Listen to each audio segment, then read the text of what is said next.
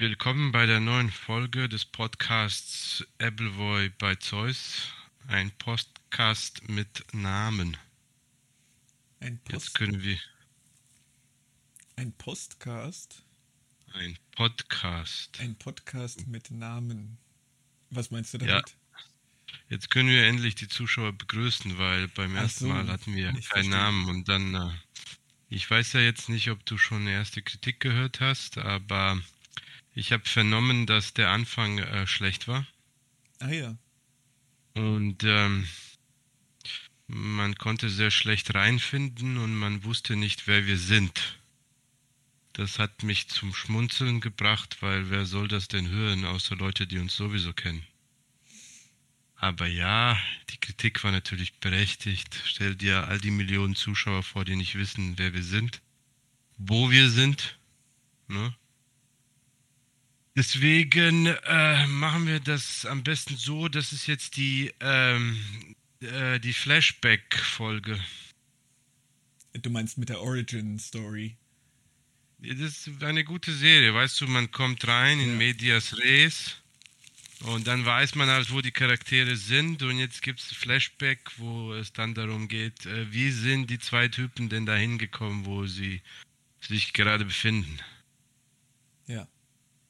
Ja. Und, äh, ich bin äh, sowieso der Meinung, äh, wir deklarieren das jetzt kurzerhand hier zu Episode 1 und das letzte war halt die Episode 0. So Ja, quasi genau. als Prequel, als Miniserie vor der eigentlichen Serie. Ja, das war auf jeden Fall ein Prequel mit viel besseren äh, äh, äh, Special Effects. Ja, genau. Ähm, aber ja, also ich äh, bin, äh, ich, äh, es ist furchtbar. Bin total, ähm, ich fühle mich total fertig. Äh, dass äh, mein jüngstes Kind ist ständig krank und ich hole mir alle zwei bis drei Wochen dann von ihm all die Viren ab und bin dann auch krank. Ich glaube, das ist, Aber das ist so, das Ja. ist so ein Standardphänomen, nicht? Äh, Das war, das war ja so eine Sache, wo ich dachte, vielleicht findet das nicht statt in Griechenland, auf Kreta. Aber das war jetzt der erste Traum, der geplatzt ist. Das Kind ist ständig krank und ich bin auch immer wieder krank. Ja. Aber äh, ich meine, warum sollte Kreta von der Zivilisation abgeschnitten sein und ähm, diese Phänomene nicht haben? Das, Ich dachte, äh, ey, ich dachte wir, sind, wir sind so nah an Afrika, wir haben diese Probleme nicht von euch Westlern. Diese Zivilisationskrankheiten, ja. Genau. Und außerdem äh, viel Olivenöl. Viel Olivenöl ist ja gut. Aber Ja. man muss auch sagen, wahrscheinlich hatte dein Kleiner bisher keinen Herzinfarkt. Wieso hast du auch gelesen, was jetzt abgeht mit den Herzinfarkten? Äh, nee, das ist so, das ist so das Klischee, nicht das Olivenöl und auf Kreta sie wegen, so wenig ja. äh, Herzinfarkt. Okay. da auch, da gut. gibt's auch einen äh, wunderschönen ähm, von äh, Josef Hader, so eine, so eine wunderschöne äh, äh, Sache, wo er eben irgendwie erzählt, äh, auf Kreta sind so, sind so niedrige, äh, ist das so wenig Herzinfarkt, weil die so viel Olivenöl äh, zu sich nehmen.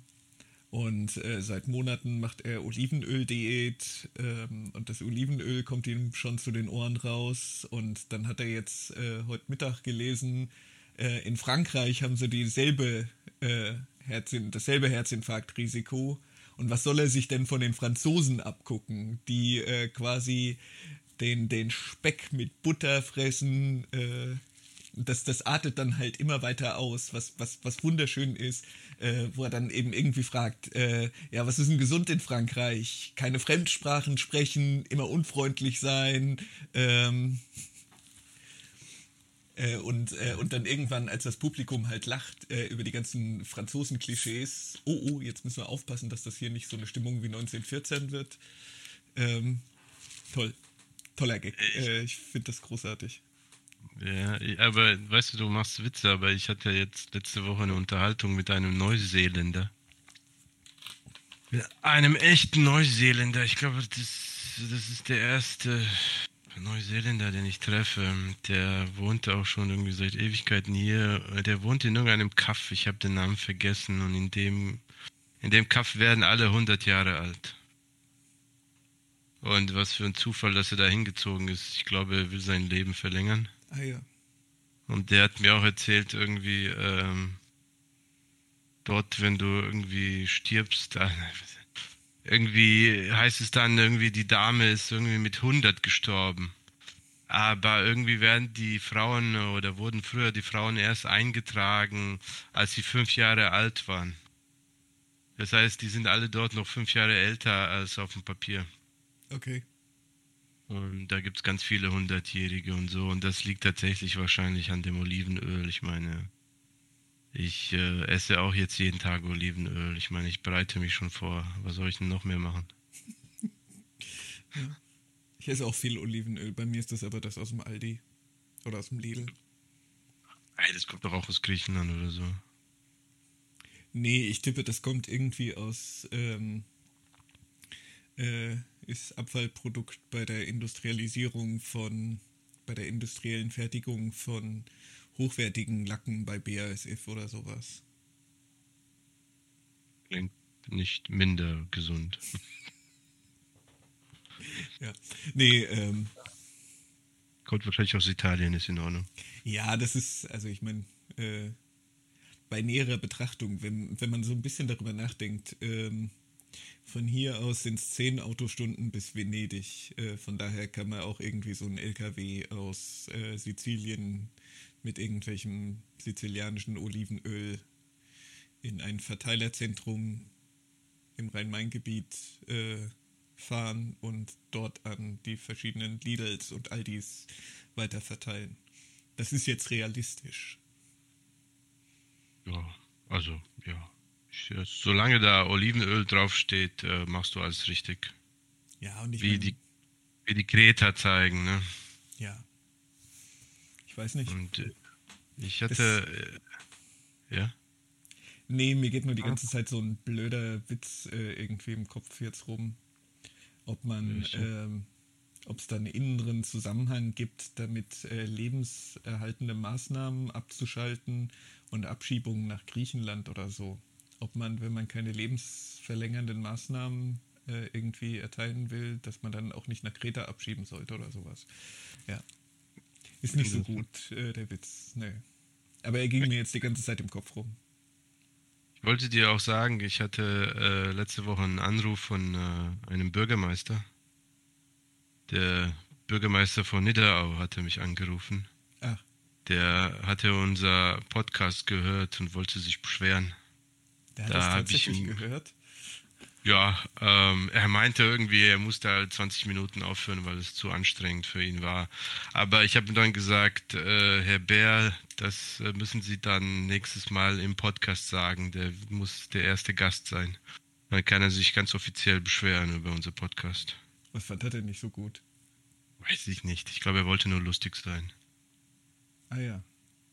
Aber äh, der kommt auf jeden Fall mal vorbei und kann uns dann nach, kann uns und dem Millionenpublikum mal äh, klar machen, was nicht so gut war. Äh, damit werden wir auch ausgiebig werden. Äh, ja, so dass kein Bürger Niederaus äh, jemals daran vorbeikommen wird, dass der Bürgermeister von Niederau Gast in diesem Podcast war und dann mit unseren tiefen investigativen Fragen konfrontiert wurde, ja, da müsste ja, ich erstmal irgendwas recherchieren oder so. Ich, ja, wir werden uns natürlich äh, gut vorbereiten, wenn der Bürgermeister zu uns zu Besuch kommt. Aber ich habe dann gleich gesagt, er wird dann äh, klären können, was, äh, was kann Kreta von Niederau lernen. Ne? Strand. Äh, da gibt es einiges zu erzählen, kann ich mir vorstellen. Ich schätze mal, wahrscheinlich ist das Absurde daran, dass es da tatsächlich eben irgendwelche, ich meine, äh, diese ganzen deutschen Käfer haben ja sowieso irgendwelche komischen Städtepartnerschaften mit ähm, sonst was irgendwo. Ähm, und dass das ja tatsächlich ein ernsthaftes Thema ist, was jetzt, äh, weiß nicht, Little Fappington äh, in der Grafschaft Sussex äh, von Bochum-Wattenscheid lernen kann und ähm, wie die Anlage von Verkehrskreiseln ähm, tote, äh, die Anzahl von toten Omis aufgrund von äh, Feinstaub reduziert hat oder so ein Scheiß. Es ist in Ordnung. Wir, wir können hier eine Partnerstadt machen. Niederau und Ajos Nikolaus, Partnerstadt äh, 2023. Austausch, verstehst du? Ja. Ajos Nikolaus ist doch gar nicht so groß, nicht? Ah, klein, aber fein. Das klingt so, äh, ja. Das ist so, ja, aber er hat einen netten Charakter. Ich müsste mal nachgucken, wie viele äh, Bewohner Ayos hat. Ir ironischerweise sage ich das, weil ich es nachgeguckt habe, aber wieder vergessen ah. habe. Ähm, also, ja. Weil ich irgendwie, dann habe ich irgendwie äh, irgendwas geguckt auf Google Maps oder Wikipedia und habe geguckt, wie viele Einwohner dann äh, das Ding tatsächlich hat. Ähm, und fand dann, oh, das sind ja gar nicht so viele. Hab dann aber wieder vergessen, welche Größen, von welcher Größenordnung wir reden. Ich glaube, es waren 30.000 oder sowas. Ja, das ist auch so das Zentrum und dann noch ein paar Dörfer drumherum. Ähm, sein, aber das ist kleiner war. Ja, kann, hängt Größenordnung davon ab, Niederau. Wahrscheinlich, deswegen ist es gar nicht so verkehrt, was man voneinander lernen kann. Aber das ist eigentlich äh, guter Punkt hier für ein bisschen ähm, Informationen für die Zuschauer, die es bisher noch nicht äh, geschafft haben zu verstehen, was eigentlich hier abgeht. Ich sitze gerade in Aios Nikolaos, eine Stadt auf Kreta, die größte griechische Insel. Und äh, du sitzt wo? Äh, Im Rhein-Main-Gebiet äh, in der Nähe von äh, Niederau, nicht in Niederau. ähm, nee, also äh, ja, im, im, im Ja, ich weiß, ich, will, ich, ich, weiß jetzt nicht, wie viel du Preis äh, geben willst, ne? deswegen äh, lasse ich dir das. Ja, ich meine, das ist ja, das ist ja schon ähm, äh, äh präzise genug eigentlich. Äh, die genaue Adresse muss ich jetzt nicht angeben. Aber äh, ja, im Rhein-Main-Gebiet im Rhein und nicht im schönen Teil vom Rhein-Main-Gebiet äh, nicht da, also nicht in Bad Homburg ähm, bei äh, der Familie Quandt oder so. Ähm, ja. Ja.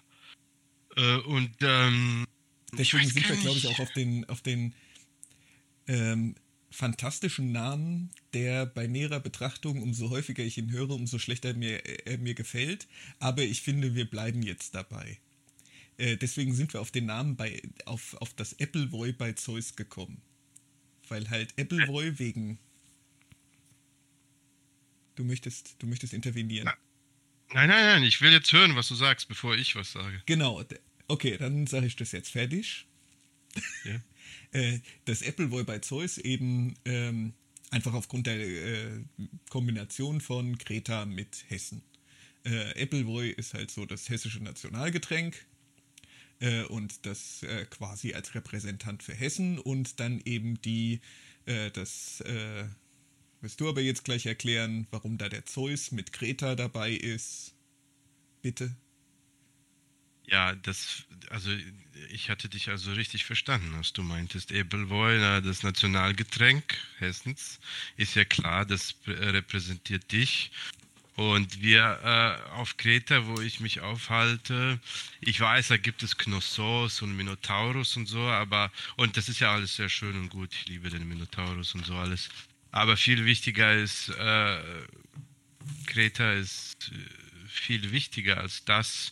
Hier ist natürlich auch die Zeus-Höhle, nämlich da, wo Zeus äh, versteckt wurde vor seinem Vater. Und dort ist Zeus dann groß geworden und mächtig genug, um ja, das Leben seines Vaters zu beenden. Wir hätten, und jetzt, wo du das erzählst, eigentlich wäre es noch naheliegender gewesen, äh, die Donnereiche äh, als, das, als die, den Repräsentanten für, für, für Hessen. Weil ich meine, das ist, das ist ja eigentlich so aus der, aus der Mythologie heraus das typisch Hessische, die, die, die, die, die Donnereiche. So irgendwie nach der hundertsten Folge ändern wir den Namen. Ja. Wir machen so ein Re Reboot und dann heißt es 2.0 und dann äh, haben wir einen neuen Namen und alles. Ja. Äh, und äh, ich weiß gar nicht, ich bin mir nicht so sicher. Ich dachte, es kann sein, dass ich das im ersten Podcast gesagt habe. Ich bin jetzt erst seit Oktober hier. Also was, das sind jetzt äh, fünf Monate. Äh, eigentlich eine kurze Zeit. Und äh, vorher warst du auch stolzer Staatsbürger Hessens. Ich habe 29 Jahre lang in Hessen gelebt. Das klingt so, das klingt so, 29 Jahre habe ich in Hessen gelebt. Nein, aber das ist, äh, es ist, äh, nein, ich finde es schon irgendwie lustig. Ich, äh, ich, das geht mir ständig durch den Kopf. Ich, ich führe ja ständig so, äh, so Pseudogespräche. Ich bin ständig vorbereitet, dass mich irgendwie jemand fragt, wer ich bin und wo ich, wo ich herkomme. Dann habe ich schon auch auf Griechisch alles schon vorbereitet, dass ich sage, ich war 29 Jahre in, in Deutschland und so. Und dann, wenn, ich, wenn mir langweilig ist, versuche ich irgendwie im schlechten Griechisch zu erklären, warum ich nach Griechenland gekommen bin.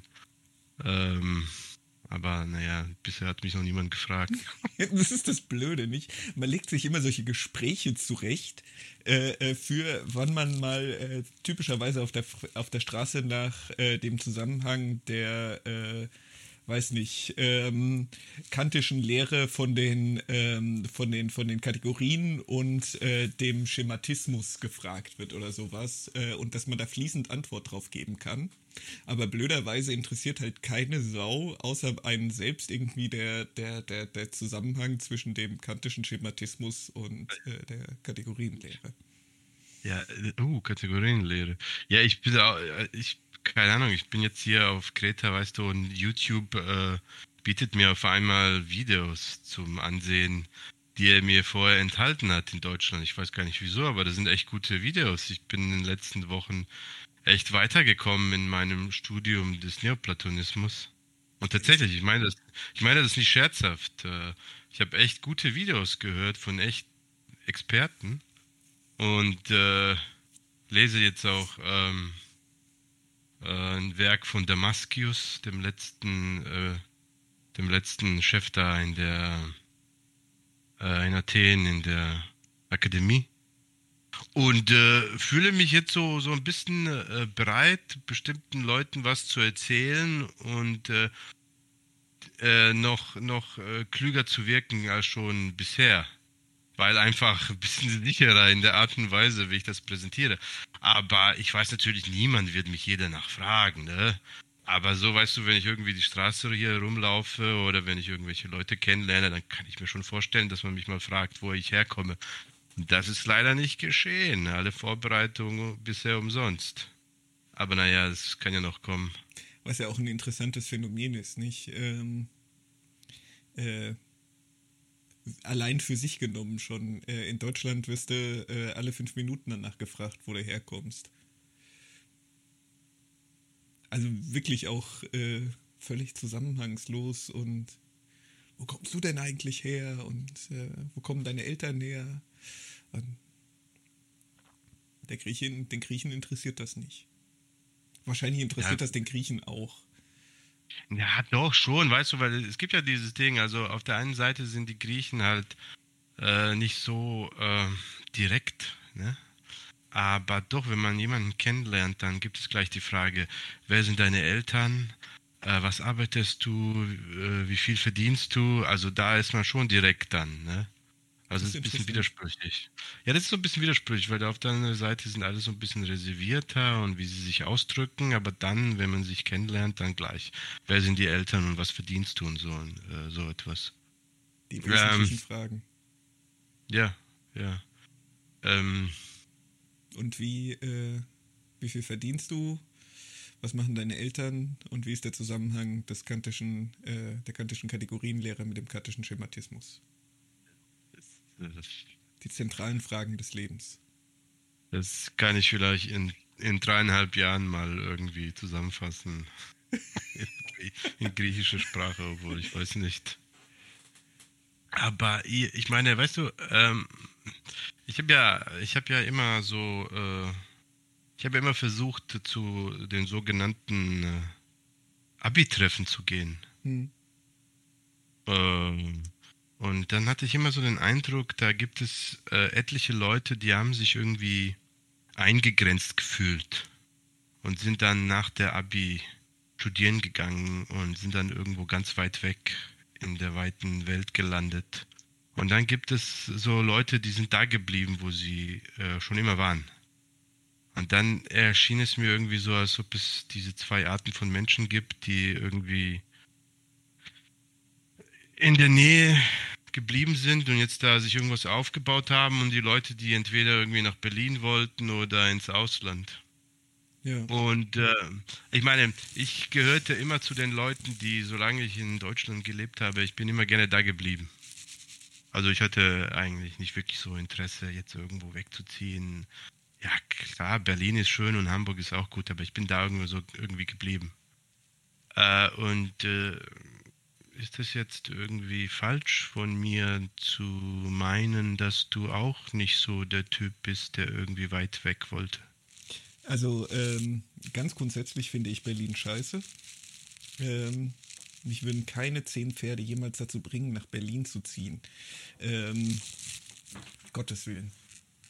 Ähm, Nö, aber das ist, das ist, das ist, also, äh, wenn ich es vermeiden kann, würde ich irgendwie wegziehen. Also ich meine, das ist, das ist aber auch ein bisschen schwer zu sagen, ne, wenn du sowieso im Rhein-Main-Gebiet wohnst.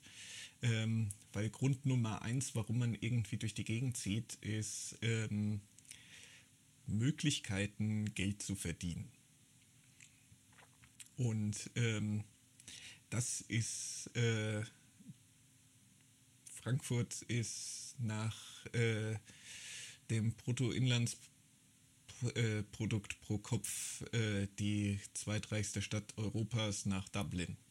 Ähm, und meine Begeisterung jetzt nach Irland zu ziehen ist auch nicht so wahnsinnig hoch. Also von daher ist äh, die pragmatischen Gründe sprechen ganz, ganz massiv dagegen, äh, aus dem, aus dem Rhein-Main-Gebiet rauszuziehen.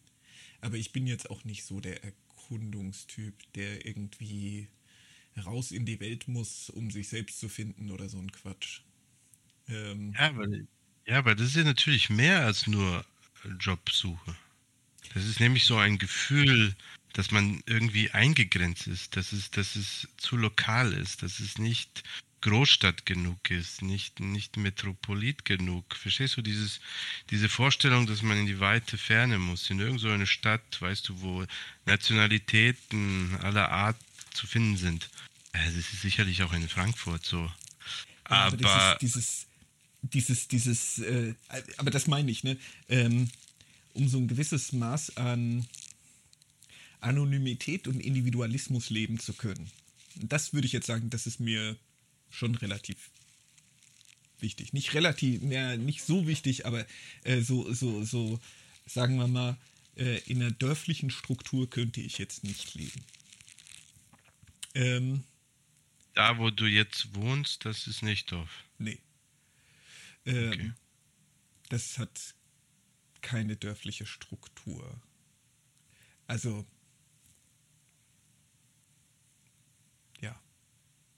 würde ich schon so sagen. Ist auf jeden Fall kein Kaff. Ähm, äh, wobei halt die Grenze irgendwie zum, zum, zum Kaff. Ich meine, du ich bist doch irgendwie nah am Kaff, oder? Ja, ich meine jetzt nicht, also ich, nicht ich, meine, ich wohne, ich wohne, ich, sondern du bist geografisch. Ich wohne, ich wohne Stadtrand. Äh, ich wohne Stadtrand. ziemlich genau am Rand äh, vom äh, durchgängig bebauten urbanen Gebiet äh, Frankfurt ich wohne nicht in Frankfurt selber, aber ich wohne quasi genau mehr oder weniger an, da, wo das durchgängig gebaute, bebaute Gebiet Frankfurts aufhört. Ähm, oder das, das Rhein-Main-Gebiet Kerns oder sowas. Und das, das ähm, muss ich sagen, das finde ich persönlich schon sehr angenehm. Äh, das, ist, das ist so äh, meine Hut. Da, da finde ich mich zurecht. Ähm, da lebe ich natürlich. Und ich meine, ich, ich, ich merke das auch äh, in den Situationen, wo man mal gezwungen ist, irgendwo anders zu sein. Und ich meine, ich musste beruflich äh, in den letzten Jahren ein bisschen reisen. Da, wo ich mich am wohlsten fühle, sind ungefähr die Gebiete, wo ich auch wohne. Ähm, äh, Stadtrand, äh, ähm, ich will das nicht so hochhängen, aber ähm, tatsächlich so die klassischen Arbeiterwohngebiete. Das ist da, wo ich mich zurechtfinde. Da weiß ich, äh, wie ich mit dem Publikum zurechtkomme. Ähm, da ist es, ähm, äh, dass, ich, dass ich ein Gefühl für die Infrastruktur habe und sowas und, und, und, und all diese Sachen. Da, da, da äh, zieht es mich in der Regel auch immer wieder hin. Ähm, aber aber um zur eigentlichen Frage zurückzukommen, mit dem, dass es mich in die Ferne zieht, das ist, das ist was, was ich wirklich so gar nicht nachvollziehen kann. Und das meine ich jetzt nicht in irgendeiner Form wertend oder so, äh, soll ja, ja. jeder nach seiner Fassung selig werden. Ja. Aber nee, das, ist, das ist was, ähm, ich wüsste nicht, was ich in Tokio oder in New York finden könnte. Oh, Japan ist schön. Japan ist schön. Ja, ja, aber ich meine, mein Interesse an Tokio ähm, wäre vermutlich in einem dreiwöchigen Urlaub gestillt. Äh, aber das ist nicht so, dass ich. Also ja, klar, natürlich. Man muss ja, man kann sich ja, man kann ja Interesse für was haben, dorthin gehen, äh, bestimmte Zeit verbringen und dann ist es abgeschlossen. Man hat es gesehen und dann ja. muss man da ja nicht bleiben. Nee. Nee, ich meine, das, das, ist, das ist schon so ein bisschen der Punkt. Ich merke auch, dass, es, dass, dass die Frage eigentlich darauf abzielt. Ja. Ähm, es gibt einen Typus Mensch, der ähm, und ich würde es umdrehen, weil ich, weil ich, für mich es eigentlich umgedreht sich anfühlt. Ne? Ähm, ich bin relativ heimatverbunden, würde ich sagen. Ähm, ähm, einfach, einfach aus dem, es gibt nirgendwo irgendwas, also ich, ich, ich habe nicht das Bedürfnis, ähm, das, das klingt so negativ, wenn man das sagt, aber ich habe nicht das Bedürfnis äh, zu verstehen, wie der ähm, durchschnittliche Japaner tickt und dort ein, eintauchen oder der durchschnittliche Malaye oder der durchschnittliche äh, Lateinamerikaner oder sowas. Das ähm, geht mir ehrlich gesagt am Arsch vor. Ähm, mich interessiert das aus so einer, aus so einer, aus so einer Neugierperspektive und aus so einer, so einer eher anatomischen Perspektive, der, der, der innere äh, Forscher, der findet das total spannend. Genau. Ähm, als persönliche Erfahrung brauche ich das nicht. Das, das, das, das, ja. das ist. Ähm, und ich bin eigentlich sehr zufrieden damit, ähm, äh, mich da zurecht da zu bleiben, wo ich mich äh, von Natur aus zurechtfinde. Einfach deswegen, weil ich da sozialisiert bin, weil ich da äh, die Luft, so die, die, die das, das, das, das Zwischending irgendwie verstehe alles. Äh, und das ist, das ist aber wahrscheinlich auch ein Persönlichkeitsding. Äh, ich ziehe bevorzugt auch äh, äh, meine T-Shirts sehen alle mehr oder weniger gleich aus. Ähm, ich frühstücke seit 20 Jahren jeden Morgen dasselbe und habe jeden Morgen denselben äh, äh, Tagesablauf. Ähm, das ist das ist so ein semi-autistisches Verhalten, vielleicht sogar tatsächlich äh, auf dem Autismus-Spektrum. Äh, und ich glaube, das hängt innerlich zusammen, ne? dass, dass, dass da irgendwie dieses, äh, dass ich jetzt keinen Bock hätte auf sowas wie Berlin oder keinen Bock auf äh, irgendwie. Also, wenn ich jetzt gezwungen wäre, in die USA zu ziehen, würde ich auch nicht in eine, eine der Metropolregionen ähm, von den, von den vornehmen Metropolregionen. Das, was mich jetzt reizen würde, tatsächlich, wenn ich gezwungen wäre, in die USA auszuwandern oder sowas, ne, weil die Faschisten wieder die Macht ergreifen und was weiß ich was, dann würde ich wahrscheinlich irgendwie in so, äh, so Käfer ziehen wie Cincinnati oder Chicago, vielleicht wahrscheinlich noch nicht mal Chicago, aber sowas wie Cincinnati oder St. Louis oder sowas, so die nicht ganz so großen, äh, nicht ganz so zentralen amerikanischen Städte. Ähm, und sowas. Das, das, das, das könnte ich mir am ehesten vorstellen. Oder halt äh, irgendwie in eine äh, langweilige, durchschnittssozialdemokratische Stadt äh, Skandinaviens. Sowas wie, ja. ich weiß nicht, Bergen oder wie äh, Uppsala oder, oder sowas. Das, das sind so die Orte, wo ich mir vorstellen könnte, da, da, da könnte es mich mal hin verschlagen. Ich, ähm, ich habe ja, ich, ähm, ich habe ja äh, vor ein paar Tagen so ein Essay geschrieben, habe es vertont und habe es da hochgeladen. Ich weiß nicht, ob du dir das angehört hast. Hast du es dir angehört? Okay, sehr gut. Äh, dann hast du ja gar keine Ahnung, was ich da erzählt habe. Ich wollte, Ähm, hm? ich wollte schon noch fragen, ob du es schon so. gemacht hast. Ja, ja.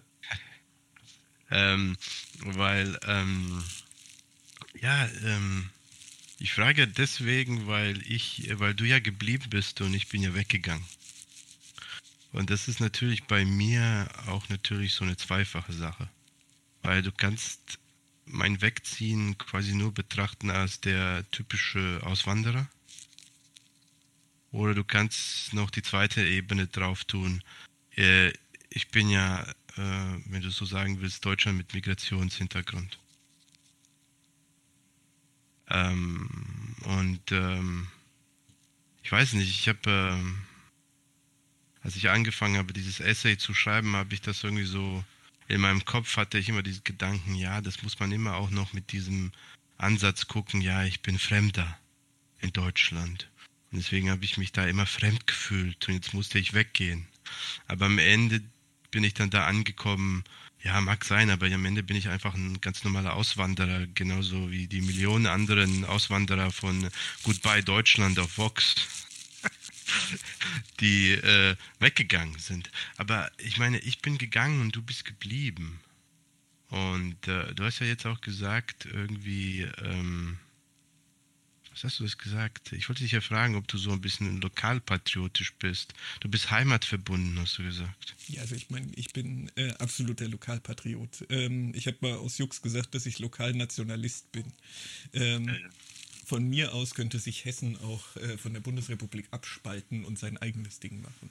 Wäre ich absolut. Äh, also ich weiß jetzt nicht, ob ich das unbedingt äh, äh, befürworten würde oder anleiern würde, weil ich meine, das hätte schon jetzt, sagen wir mal, politische und wirtschaftliche Implikationen oder sowas, aber ich wäre jetzt auch nicht der, der härteste Gegner eines, eines Hexit. Ähm, Exit. ja. Äh, nee. Aber das ist, das ist schon sowas. Weil du jetzt das, das, das, das böse Wort gesagt hast. Fremd. Ja. Ich weiß nicht. Ähm, also ich bin hier kein Fremder.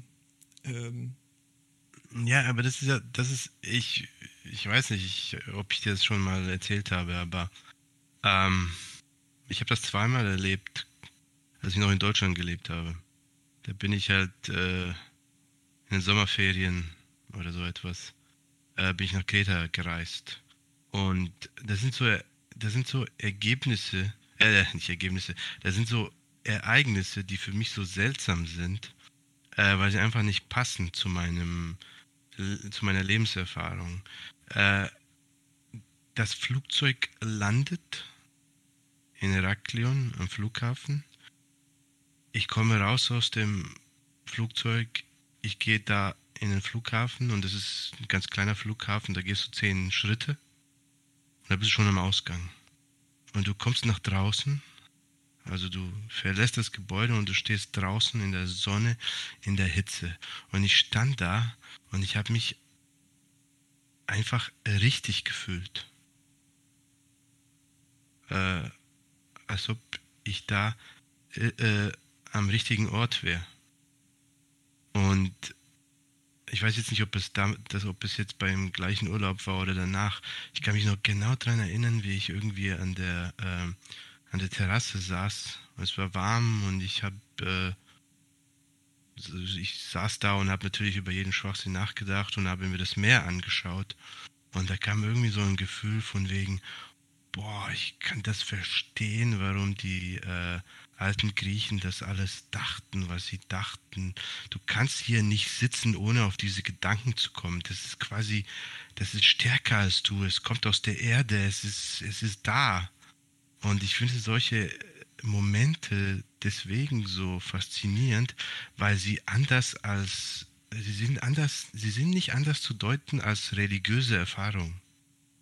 Und das äh, ist für mich immer sehr spannend, weil äh, es gibt keinen größeren Atheisten als mich. ähm, Natürlich gibt es das. Aber damit will ich nur sagen, wie Ja. atheistisch ich bin. Ähm, äh, red ruhig weiter. Genau. Und ähm, ich versuche ja jetzt auch immer so ein bisschen auch für mich zu verstehen, äh, warum ich weg bin. Und ich versuche auch zu äh, begreifen, wie ich mich hier fühle und so etwas. Und wie ich es, wie ich es wende und drehe, es ist für mich tatsächlich irgendwie fast eine religiöse Erfahrung. Das, und das habe ich versucht, so ein bisschen in diesem Essay äh, zu beschreiben. Dieses Gefühl, dass es sich fast wie Schicksal anfühlt, dass ich hier hinkommen musste, weil ich hier hingehöre. Und natürlich macht mich das jetzt nicht äh, automatisch zum Gläubigen, aber es ist so faszinierend, dass diese Gefühle in mir geweckt werden können und sie da sind. Und äh, sie sind da. Ich kann das nicht wegreden oder irgendwie so. Und natürlich würde man dann immer sagen, ja klar, der, äh, ja, der ist ja sowieso religiös, der hat schon so eine Neigung dazu. Und tatsächlich glaube ich auch, dass ich ein ziemlich starkes religiöses Gen habe und darunter leide, dass ich nicht tatsächlich an das glauben kann. Ähm, vielleicht erklärt das, das, warum es bei mir funktioniert, wo andere Leute einfach nur sagen würden, oh ja, mir hat's gefallen, die Sonne scheint und das Meer ist schön. Aber ich muss halt ein bisschen mehr als das haben, damit es irgendwie Sinn für mich ergibt. Das ist, das ist relativ witzig, weil ich an drei Sachen, äh, ich weiß nicht, ob ich korrekt durchgezählt habe, aber an eine Reihe von Sachen denken musste. Äh, die Geschichte mit ähm, dem, dem Flughafen. Bei mir geht es so, ähm, also wie gesagt, ich habe in den letzten Jahren so ein paar äh, beruflich einfach Flüge machen müssen. Ähm, und das mag ich eigentlich nicht so gern. Erstens mal fliege ich sowieso nicht so gern. Äh, jetzt nicht wegen Fliegen selber, sondern äh, ich finde es unnötig, Klima und was weiß ich, was für ein Scheiß. Ähm, und äh, das interessiert eh keine Sau, ob ich Vollidiot jetzt irgendwie äh, irgendwo in einem anderen Land aufschlage oder nicht. Ähm, nee, und äh, das, das, das interessante Phänomen ist, das ist mir mehr oder weniger beim ersten Mal passiert, als ich da so ein, so ein, so ein jobmäßig so ein, so ein, so ein Auslandsaufenthalt hatte, dass ich im Flughafen von dem anderen Ort, ich glaube, das war in Barcelona, äh, gestanden habe und mich total darauf gefreut habe, dass ich endlich wieder heim darf. Und ähm, aus irgendeinem blöden Grund äh, an Wagners Rheinthema denken musste und äh, dieses Reinthema irgendwie so aus dem Hinterkopf irgendwie mir ins Bewusstsein reingeströmt ist. Und das ist ja sowieso so ein bisschen, ich weiß nicht, ob das kennst, äh, äh, das, das, das, das, äh, äh da das äh, Rheinthema bei, bei, im, im Ring. Ähm, das, das, das, der Angelsachse würde sagen, es creept äh, irgendwie äh, ins Bewusstsein rein oder sowas. Also es kriecht so richtig ins Bewusstsein rein. Ähm, und ich freue mich jedes Mal, wenn ich, wenn ich, wenn ich, wenn ich dann aus dem Flugzeug Frankfurt sehe. Und das ist auch so ein semi-religiöses, äh, ähm, semi-religiöse Erfahrung. Das ist äh, ähm, wirklich so, äh, das, das Rheinthema kommt mir in den Sinn, weil mich Rhein und Main zurückrufen. Äh, die wollen jetzt wieder, die, die, die, die, die sind jetzt nicht mehr damit einverstanden, dass ich weg war. Äh, ich habe jetzt gefälligst wieder dahin zu gehen, wo ich hingehöre. Ähm, das klingt schon fast irgendwie, also das, deswegen habe ich mit dem den, den Witz äh, gemacht mit dem Lokalnationalismus. Hat schon, äh, ist auch wahrscheinlich schon, schon drüber, äh, was den Zusammenhang von Geografie und ähm, Ort und äh, quasi religiöses Erlebnis äh, kombiniert, wahrscheinlich schon längst drüber, über das, was äh, sinnvoll und gut in ähm, der heutigen Zeit ist. Nee, und ähm, das andere, was du gesagt hast, eben, ähm, dass du da nicht sitzen kannst, ohne die Gedanken äh, so zu haben, wie die Griechen sie hatten. Ähm, angesichts dessen, was ich gerade erzählt habe, ist das auch ein gefährlicher Gedanke. Aber das ist, das ist so, das ist so, ich glaube, wenn man es sauber macht, äh, ist es kein gefährlicher Gedanke mehr. Aber ähm,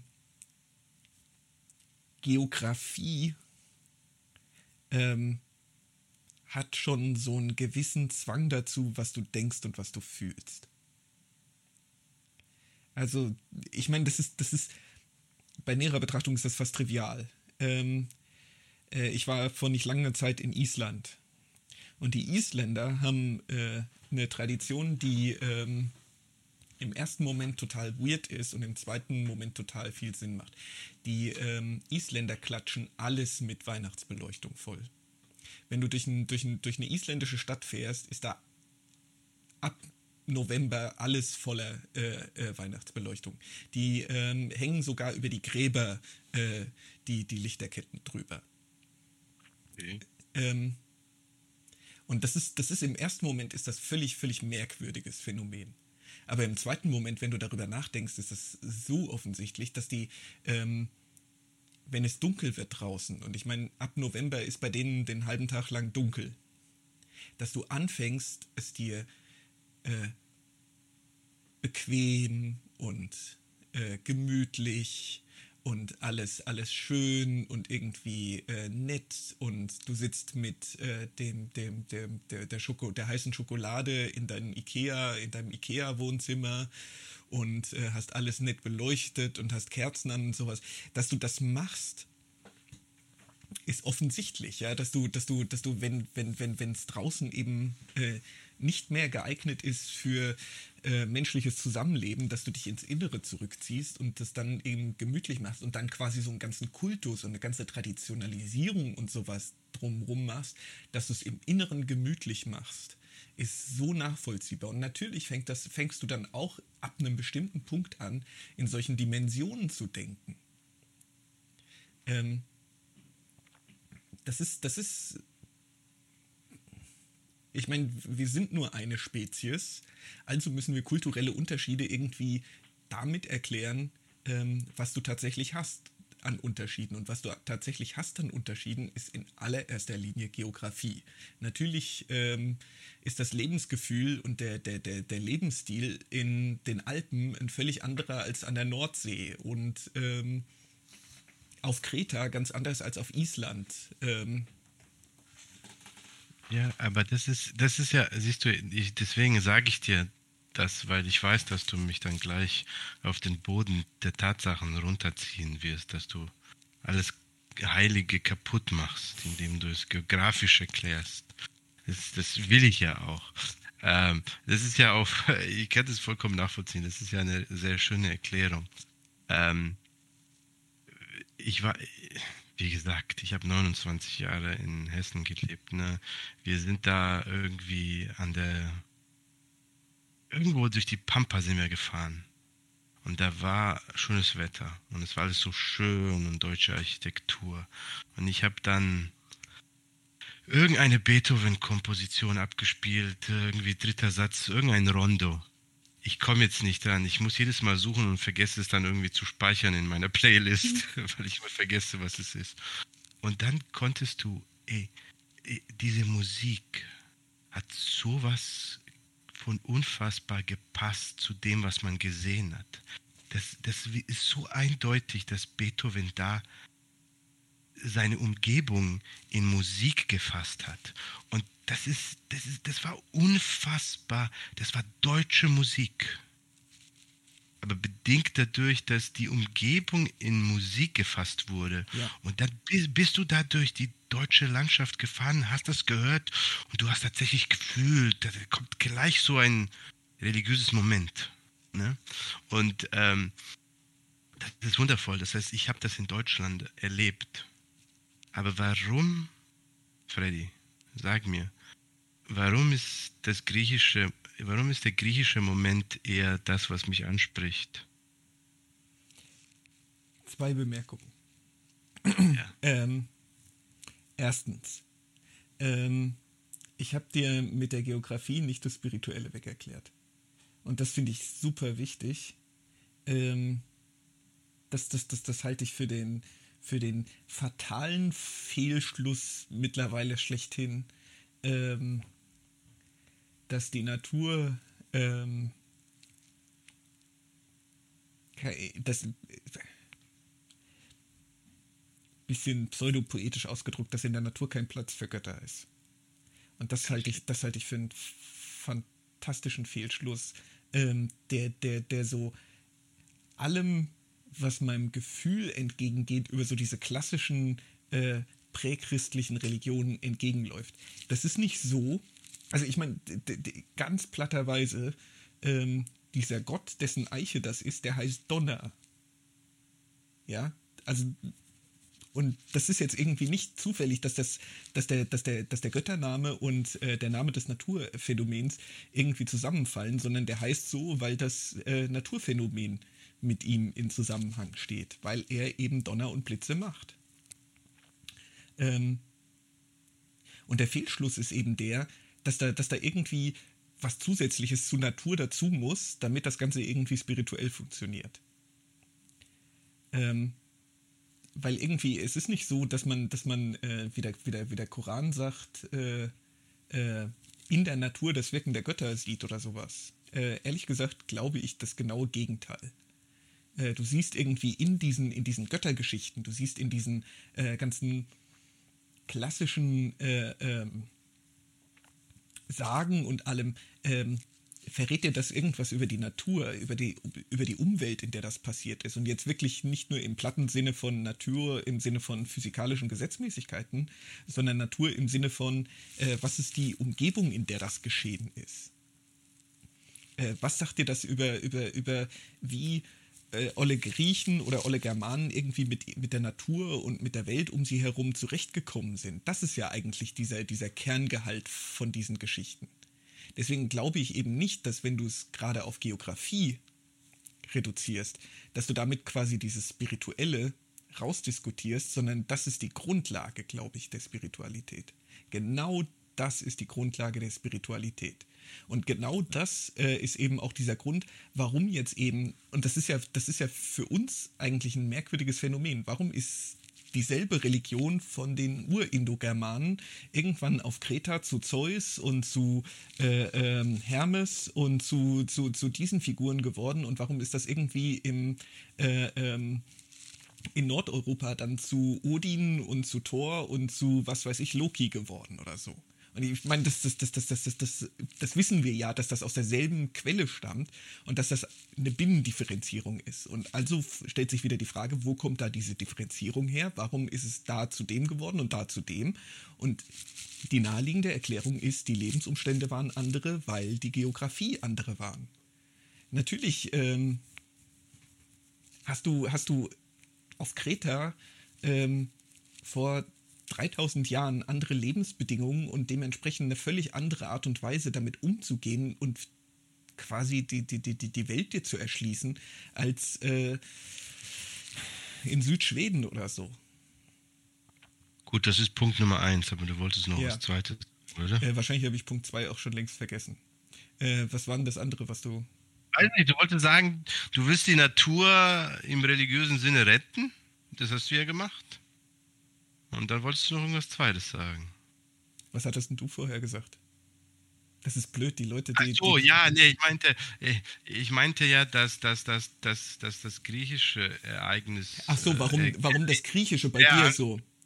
Als ähm, ja das Germanische. Ja, aber ich meine, das ist doch, das ist doch eine, eine, eine Präferenz. Ähm, also ich meine, das ist, das ist doch. Damit schließt sich gewissermaßen der Kreis. Ähm, die Errungenschaft äh, des modernen liberalen Staates äh, bedeutet doch, dass man nicht so sein muss wie ich. Ich finde Donnereiche total cool. Ich freue mich darauf, wenn ich nach Frankfurt, äh, wo ich ungefähr geboren bin, äh, wieder zurück darf. Ähm, für mich ist wurscht, ob ich, äh, ob quasi die Errungenschaften von Mobilität und von Freizügigkeit und sowas. Mir geht das am Arsch vorbei. Das ist nicht für mich gemacht. Aber wir haben ja diese Freizügigkeit. Es, ist, es muss ja nicht so sein, dass wenn man äh, im Rhein-Main-Gebiet geboren ist, ähm, eine komische Begeisterung für das Rhein-Main-Gebiet entwickelt. Man kann ja auch eine Begeisterung für äh, Anime entwickeln und oder äh, für K-Pop-Bands und äh, darüber sich die koreanische äh, Kultur erschließen und ähm, dann irgendwann eine Begeisterung eben so sehr für Korea entwickeln, dass man das dort leben möchte. Äh, das, ist ein, das ist ein völlig legitimes Interesse. Ähm, und ähm, ähnlich ist das bei dir mit den Griechen. Also ich meine, da müssten wir jetzt eher äh, ein bisschen Psychoanalyse betreiben. Warum findest du jetzt gerade die Griechen so spannend? Ähm, was in deiner frühkindlichen Entwicklung hat gemacht, dass du Knabenliebe, Steuerverschwendung, ähm,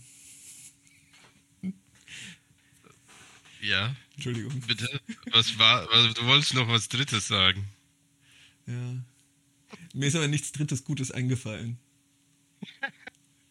Knabenliebe, Steuerverschwendung, was sind noch so? Das ist jetzt, das geht jetzt nicht so nicht so locker runter, weißt du, so klassische Logik oder sowas, dass du das noch Knabenliebe, Steuerverschwendung und klassische Logik gut findest oder so. Von mir aus. Das ist aber so ein bisschen, bisschen verkrampft.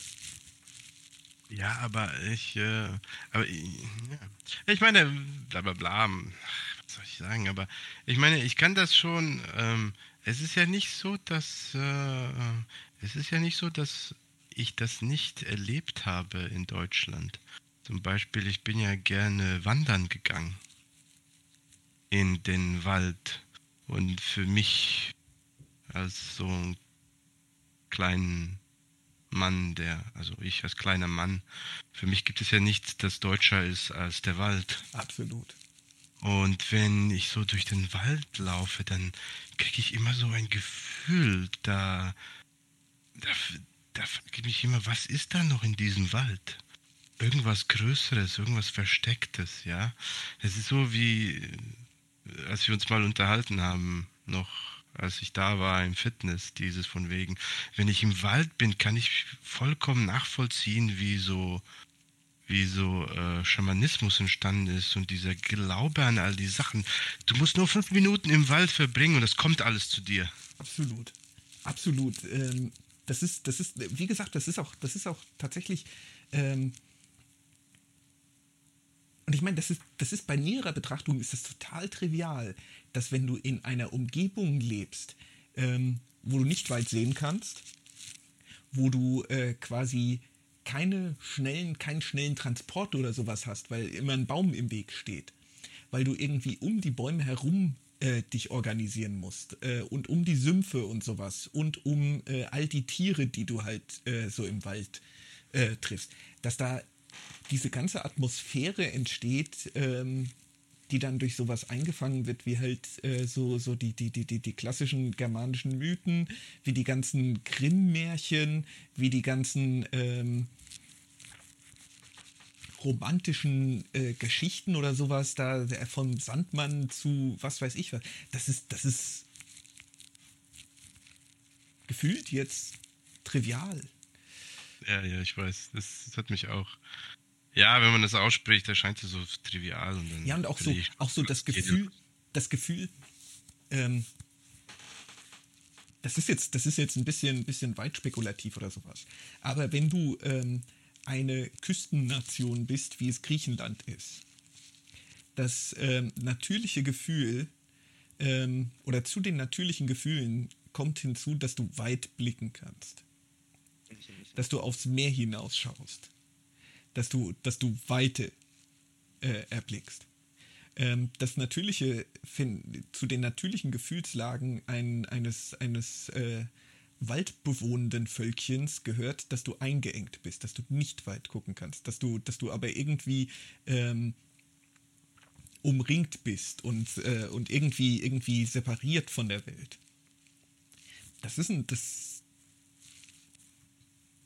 Natürlich ist das super spekulativ, äh, aber dass das, dass das sich irgendwie so in der, in, der, in, der, in, der, in der Psyche und in der Mentalität niederschlägt, kann ich mir eigentlich nicht vorstellen, dass das nicht passiert.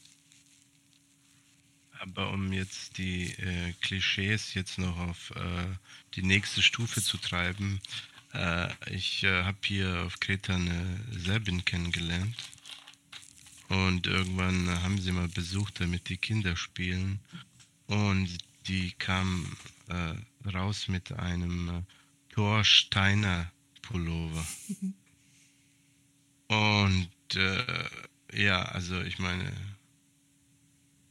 ich, ich meine, könnte nicht aufhören zu schmunzeln weil ich habe mich ständig gefragt, wie landet ein Thor Steiner Pullover auf Kreta bei einer Serbin?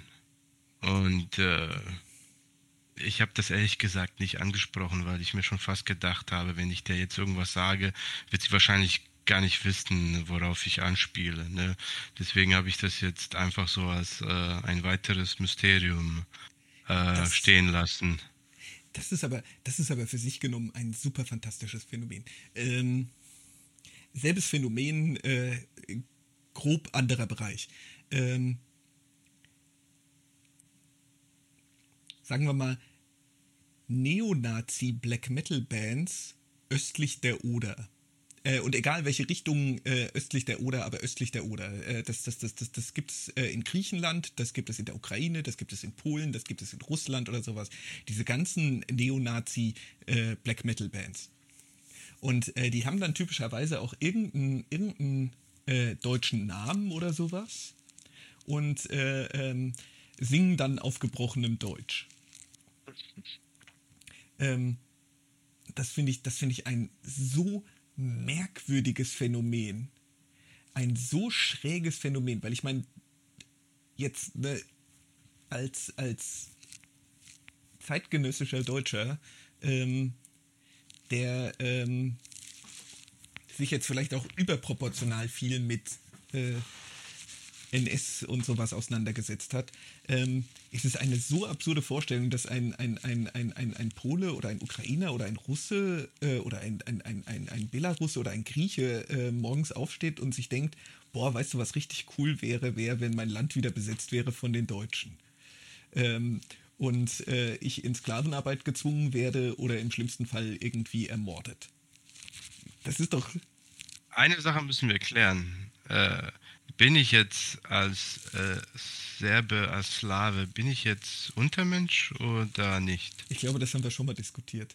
Ähm, ja, aber nicht hier im Podcast, deswegen sollten wir das jetzt mal ja. sagen, damit die Zuschauer wissen. Das ist, das ist kompliziert.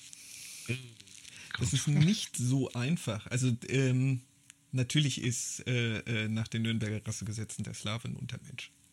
Ähm, darauf zielte das ganze Ding ja ab. Also sieht es nicht gut aus. Also kann ich es nee, mir nicht schön reden. Nee, aber das Problem ist, äh, da gibt es so ein Loophole, was die da reingebaut haben. Äh, und ich meine, das ist der Punkt, warum du es ansprichst. Ähm, es gibt ein Loophole in den, in den Nürnberger Rassegesetzen. Ich glaube, der, das betrifft überwiegend die Bosnier, also die Bosniaken. Aber es betrifft zum Teil auch die Kroaten und die Serben. Ähm, die eben irgendwie äh, äh dann doch Arier sind. Also Sehr wo schön. sich irgendwie äh, äh, Ariertum und äh, Slaventum irgendwie auskänzeln oder irgend so ein Scheiß. Aber das ist, das ist ganz, ganz, ganz interessant, ähm, weil das halt auch mit dieser äh, merkwürdigen Beobachtung äh, zu tun hat. Ähm, ne, äh, wir sind jetzt mitten wieder drin. Ähm, die Serben, die Kroaten und die Bosnier zusammen mit den Nordeuropäern sind ähm, die größten Vertreter unserer Spezies. Ähm, sowohl Kroatien, also das ist irgendwie ganz merkwürdige Reihenfolge, aber ich glaube, die, die, die, die, die äh, größte Körpergröße der Welt haben die Niederländer, also von den Staaten jetzt. Ähm, und dann irgendwie schieß mich tot die Dänen, dann kommen die Serben, dann kommen die Deutschen, dann kommen die Schweden, dann kommen die Kroaten und sowas. Äh, und so eine, so eine, so eine, so eine Mischung. Also dass das tatsächlich eben irgendwie ist, ähm, dass es ein auffälliges Ausscheren der nordeuropäischen äh, Länder und der ähm, südslawischen Länder bei der Körpergröße gibt, die eben signifikant größer sind als ähm, Menschen drumherum. Und dann kann man natürlich die, die, die Frage stellen, ähm, und die sollte man natürlich möglichst naiv stellen, um eben nicht in so einen äh, Nazi-Müll reinzukommen ähm, warum ist denn das jetzt der Fall? Warum sind dieser, da diese statistischen Ausreißer? Und ähm, ich glaube, das hat eben auch diese, diese Geschichten mit den Nürnberger Rassegesetzen motiviert. Ähm, ist aber tatsächlich eben ein ganz merkwürdiges Phänomen daraus, dass ähm, sich in den Regionen signifikant viele Leute mit ähm, vorindoeuropäischer äh, DNA befinden. Was äh, eine ganz witzige äh, ähm, Konsequenz hat. Dieser, dieser Name Arisch äh, ist ja der Name quasi, äh, ich weiß nicht, ob, ob, ob, ob du das weißt, ob dir das klar ist, das ist die Selbstbezeichnung der, der, der Iraner. Wir sagen Iraner, aber ähm, Iran heißt Land der Arier. Also Arier ist die Selbstbezeichnung einfach der, der, der, der iranisch sprechenden Menschen. Und zwar nicht nur im, im, im Staat Iran, sondern dann auch in den anderen iranischsprachigen Ländern wie Tadschikistan und sowas. Ähm, und äh, die, die, der Zusammenhang, dass, dass, dass, dass jetzt die Nazis mit diesem Arier-Ding angefangen haben, ist ja, dass die davon ausgegangen sind, dass, dass die Selbstbezeichnung auch der Indoeuropäer gewesen ist. Also dieser, dieser, dieser, dieses Volks, äh, von dem quasi äh, alle jetzt heute indoeuropäisch sprachigen äh, äh, Völker oder Länder oder was auch immer, Kulturen äh, abstammt. Ähm, und die gingen halt davon aus, weil man zu dem Zeitpunkt nicht wusste, wo, ähm, wo die herkamen. Äh, heute weiß man das genauer oder heute gibt es da stichhaltigere äh, Theorien dazu, wo die herkamen. Aber die gingen halt, die Nazis gingen halt davon aus, dass das, ähm, dass die aus Nordeuropa kamen. Äh, weswegen die eben Arier mit äh, Deutsch oder mit Germanen und sowas gleichgesetzt haben. Jetzt ist der ganz große Witz daran, warum ähm, die Germanen und die Südslawen überproportional lang sind, ist, ähm, weil ähm, die Südslawen und die Germanen ähm, überproportional viele äh, Voreuropäer, also nicht-Indoeuropäer in, in ihren Ahnen drin haben. Ähm, also der, der, als die, als die indoeuropäische Invasion stattgefunden hat, hat, hat das ja quasi, äh, sind ja die, die, die Voreuropäer, also die Protoeuropäer größtenteils umgekommen. Bis auf äh, drei Regionen, vier Regionen ähm, in, in den Pyrenäen. Da äh, gibt es heute auch noch eine protoeuropäische Bevölkerung, das sind, die, das sind die Basken. Die sprechen ja auch noch eine protoeuropäische Sprache. Äh, äh, die, die anderen sind Gotland, aller Voraussicht nach. Ähm, dann äh, in Norddeutschland, wahrscheinlich im Harz. Und eben in äh, Dalmatien. Und aller Voraussicht nach waren eben die Protoeuropäer signifikant größer als die Indoeuropäer. Also das ist, das ist so, das ist so die Vermutung, dass ähm, die größere Körperlänge der, der, der jetzigen Südslawen und äh, germanischsprachigen Länder damit zusammenhängt, dass da eben besonders viel Indo, vorindoeuropäisches äh, Genmaterial noch drinsteckt. Was eben insofern ironisch ist, weil äh, die einzigen, die dann keine Arier sind, sind die äh, Jugoslawen und die Germanen. Ja, das ist ja seltsam. Ne? Also ich meine, es ist, äh, da ist was schiefgelaufen. Ich, aber es ist, das ist auch ganz interessant. Ähm, ich finde das, find das mittlerweile ganz spannend. Ähm, äh, äh, Wenn es äh, nicht mehr Podcast geeignet ist, musste, musste mal so irgendwann intervenieren. ähm, nee, aber das, äh, das, das, das, das finde ich so ein ganz interessantes Phänomen. Ähm, es gibt dieses, warum jetzt die germanischen Sprachen so unterschiedlich sind äh, von den anderen indoeuropäischen Sprachen. Insofern ähm, die, die, typischsten, die typischsten Phänomene der germanischen Sprachen, also der, der, der erste germanische Sprach, äh, äh, die erste germanische Lautverschiebung von P zu F, von K zu H und sowas, ne, die, die, die äh, Lateiner sagen Pater, wir sagen Vater, äh, die Lateiner sagen Cardio, äh, wir sagen Herz äh, und all diese, diese Lautverschiebungen. Und ähm, das interessante Phänomen ist, ähm, da gibt es die langstehende Theorie, dass das eben dadurch kommt, dass im Germanischen irgendeine Sprache mit rein äh, gewirkt hat.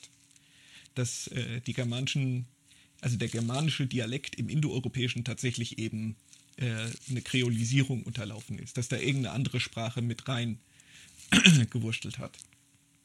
Und äh, die interessante Beobachtung dabei ist, ähm, da gibt es sehr viele, die sagen, das waren die Karthager, die eben wohl irgendwie in äh, vorhistorischer Zeit an der Nordsee oder so gesiedelt haben. Äh, das halte ich, das ist mittlerweile für ziemlich unwahrscheinlich gehalten. Äh, und die weiter verbreitete ist einfach, da hat eine äh, Sprachmischung mit äh, den, den, den Protoeuropäern stattgefunden. Weil die Basken machen tatsächlich ironischerweise sehr ähnliche Fehler, wie sie äh, typisch sind für die erste germanische Lautverschiebung, äh, wenn Basken Spanisch sprechen. Ich weiß nicht, ob das interessant war. Doch, doch, ich habe nur ähm, keine Zeit, äh, alles auf Wikipedia nachzuprüfen. du sagst, bevor die ganzen Beschwerden reinkommen. Ja, das war jetzt auch sehr grob. Äh, äh, bei diesen Sachen ist das, ist das auch, äh, war ja keiner dabei, hat keiner aufgeschrieben. Äh, ja. Äh, das heißt, das ist, das ist, da ist viel Spekulation mit drin. Wobei die Geschichte mit den, ähm, das, das, das, also das ist eben insofern ganz interessant, weil das ja ein relativ neues Phänomen ist mit diesen Y-DNA-Haplogruppen. Ne? Äh, es, gibt ja, es gibt ja ein Gen, ähm, das wir in, in väterlicher Linie unverändert weitervererben.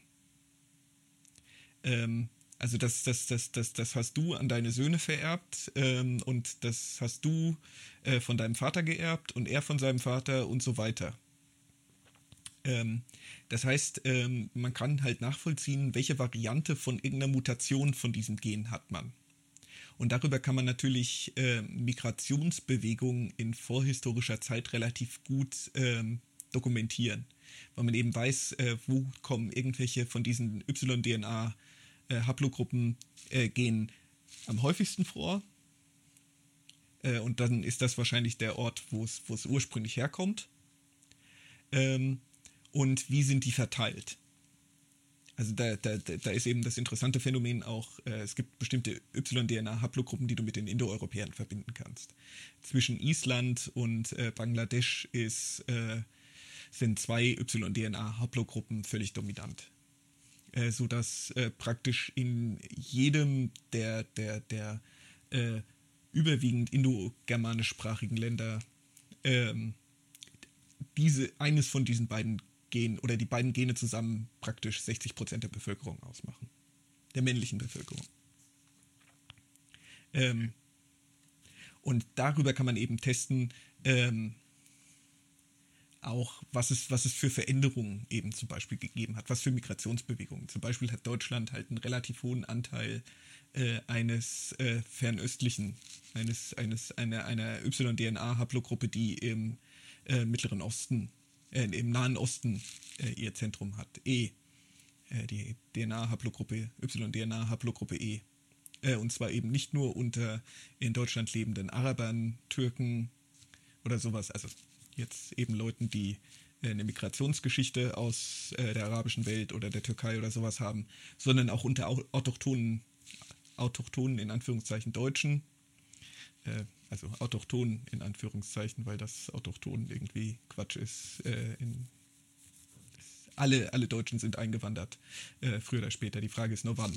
Ähm, ähm, ja, nee, genau. Und äh, äh weil das, äh, was eben ganz interessant ist, dass das eben äh, über Migrationsbewegungen vermutlich der, der, der, der, der, der, der jüdischen Bevölkerung zustande gekommen ist. Echt? Ja, da gibt's doch, da gibt's doch dieses, gibt's doch diese ganz witzige Kontroverse, dass ausgerechnet Hitler ähm, eben diese Y-DNA-Haplogruppe E hatte. Weiß man das? Ja, ja, das weiß man darüber, dass man äh, nahe Verwandte von ihm getestet hat. Und darüber, dass man eben nahe Verwandte von ihm testet. Kommt es deswegen dieses, dass äh, Hitler Jude war? Nee, das ist schon älter, aber das ist dadurch äh, wieder aufgewärmt worden. Und ähm, es ist eben insofern richtig, dass ähm, der Väter, die väterliche Linie von, von Hitler ähm, am, ab irgendeinem Punkt äh, aller Voraussicht nach jüdisch gewesen sein muss. Oh Mann, das ist so wie, das ist so wie, was ich auf Twitter ständig lese. Langsam wird jede Verschwörungstheoretisch, äh, langsam wird jede Verschwörungstheorie wahr. Es bleibt nichts mehr übrig. Naja, ich meine, das ist doch das Wesentliche an der Verschwörungstheorie, dass sie wahr sein kann. Ansonsten ist es eben ein Mythos oder eine, eine, eine Geschichte. Ähm, das, das fand ich jetzt ganz interessant. Äh, ich weiß nicht, ob, das, ob du das gelesen hast, ob du das mitbekommen hast, diese ganze Geschichte um, äh, wer Nord Stream, äh, äh, wer diese Nord Stream Pipelines in die Luft gejagt hat. Bitte? Joe Biden. Genau, Joe Biden. Und das ist eben ganz interessant, wie das, wie das relativ schnell zu äh, einer Verschwörungserzählung äh, gemacht wurde. Und ich meine, das ist offensichtlicherweise eine Verschwörungserzählung. Das, was er erzählt, ist, dass sich ähm, die Regierung der USA verschworen hat, das kaputt zu machen. Das macht es aber noch nicht notwendigerweise falsch. Die äh, Regierung der USA hat sich auch dazu verschworen, äh, uns äh, die, die, die, die, die deutschen Spitzenpolitiker ähm, äh, äh, mithilfe des dänischen Geheimdienstes irgendwie äh, auszuspionieren. Ja, stimmt. Das also ich meine, das ist doch eine Verschwörung. Nur weil es stimmt, macht das das nicht weniger zu einer Verschwörungserzählung. Stimmt, ja. Da hat sich jemand verschworen und hat es gemacht, ja. Ja, aber ich meine, das ist halt irgendwie, dass wir, dass wir, dass wir dieses Verschwörungstheorie oder sowas als ähm, es ist eine Verschwörungstheorie, die nicht stimmt, äh, benutzen. Aber erstmal, ähm, natürlich hat lauter Verschwörungen. Die, die, die Ermordung Cäsars ist auch eine Verschwörungstheorie. Ja, da haben sich Leute verschworen und dann haben sie es gemacht. Ja. Äh, ich sehe jetzt gerade, dass wir schon äh, eine Stunde aufgenommen haben. Ja. Und äh, äh leider führte kein Weg an Hitler vorbei natürlich äh, lerne jede Diskussion, wenn sie nur lange genug geht, äh, steuert auf das darauf zu, dass es irgendwann nur noch um Hitler geht. Aber, aber das ist doch, das ist doch auch schön. Schön. Ähm, ja, nee, ich wollte ja, eigentlich wollte ich das heute etwas kürzer halten, weil ähm, Natürlich, äh, ein Podcast wird erst gut, äh, wenn man so bei drei Stunden ankommt. Ja, aber ich wollte eigentlich äh, so am Anfang die Zuschauer jetzt nicht zu sehr beanspruchen. Wenn du verstehst, was ich meine. Jo. So am Anfang, so, so, so ein neuer Podcast, da muss man sich ja irgendwie das Herz der Leute reinreden durch äh, kurze, aber informative Beiträge, ne? Du meinst ähm, solche wie unsere? meine. Ähm, ich weiß jetzt gar nicht, wir haben ja bei der ersten Folge haben wir, das können wir jetzt natürlich sagen, offen kommunizieren gegenüber den drei Zuschauern oder Zuhörern. Äh, wir haben ja da etliche Sachen rausgeschnitten. Ja. Und ich bin mir gar nicht sicher, ob wir bei diesen rausgenommenen Sachen auch irgendwie bei Hitler gelandet sind. Kannst du dich daran erinnern? Ähm, jein. Wir sind bei den Nazis gelandet wegen Avatar. Wir sind, genau, wir sind bei den Nazis gelandet. Ja, ja, stimmt, stimmt. Da war äh, Hitler gar nicht so weit weg. Wäre ich nicht so müde gewesen, wären wir dann auch bei ihm angekommen. Ja. Wobei Aber, ich meine. Ja? Wobei das. Äh, das Quatsch, äh, red einfach weiter. Ich wollte schon wieder irgendwie äh, Geschichten vom Krieg erzählen. Ja, ja, okay. So ich werde so langsam alt äh, und dann, und dann habe ich das Bedürfnis, äh, meine Geschichten aus dem Philosophenkrieg. Äh ja, aber äh, du hast ja gesagt, irgendwie diese wichtige Bedeutung der Geografie.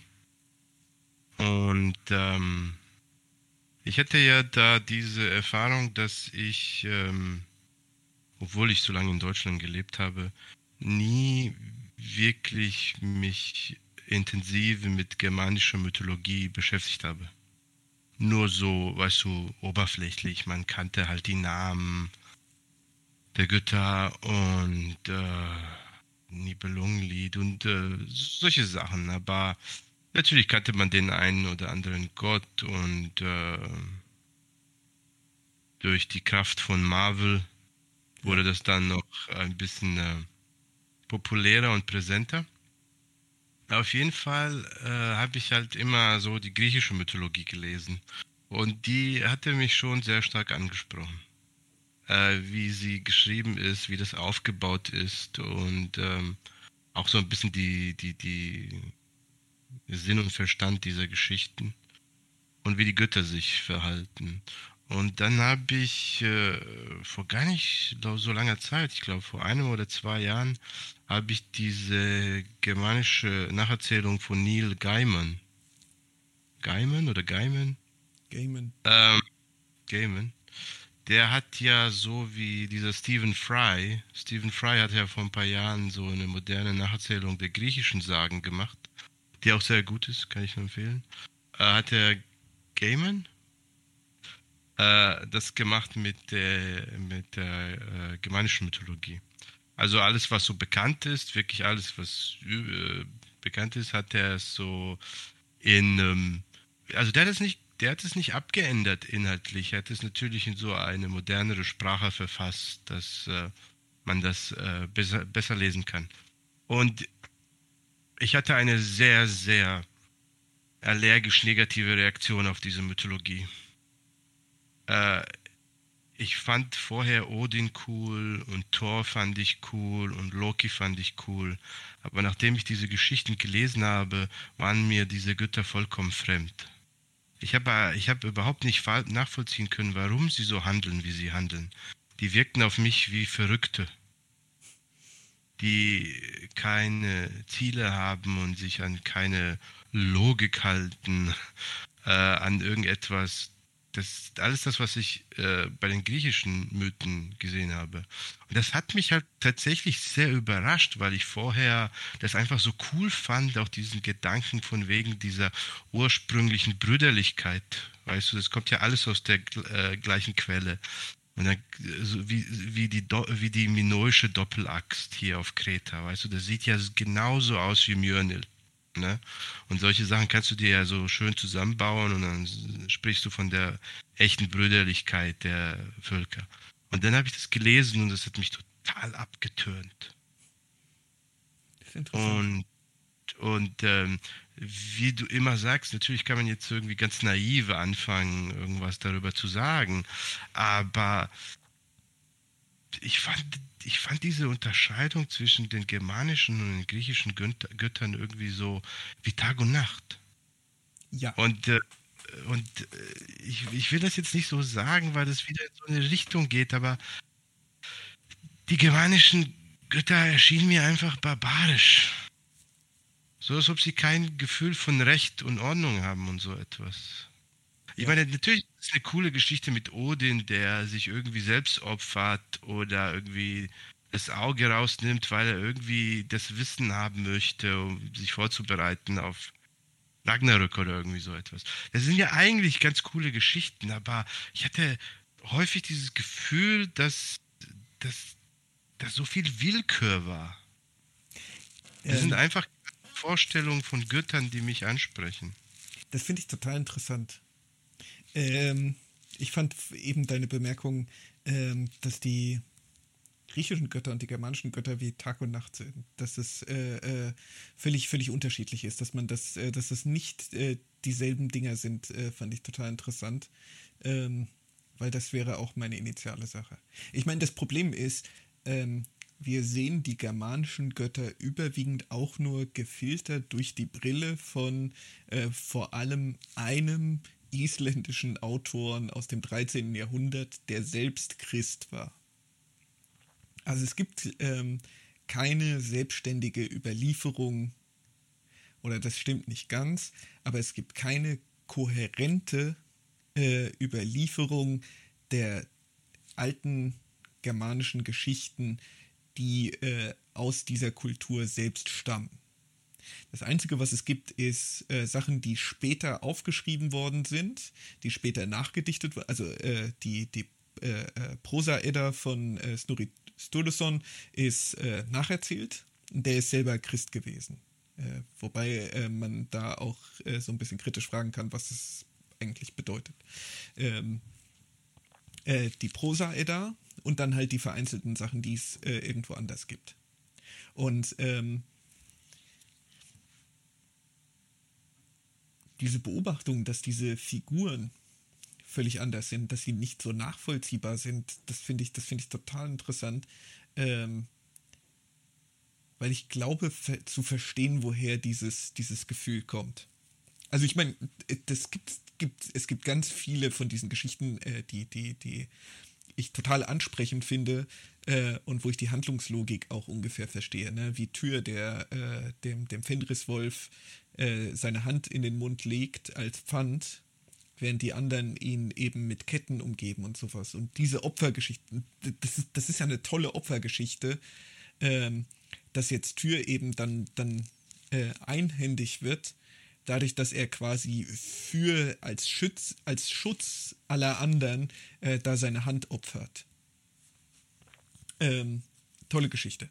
Aber ähm, diese ganzen Geschichten äh, über, die, über die germanischen Götter, wobei ich sagen würde, dass die vielleicht gar, noch gar nicht mal so wichtig sind, weil ich meine, der, der, der, der Schwerpunkt äh, dieser ganzen, äh, der, der, der altnordischen wie auch der, der älteren deutschen Traditionen sind ja eigentlich die Heldengeschichten, die wesentlich wichtiger sind.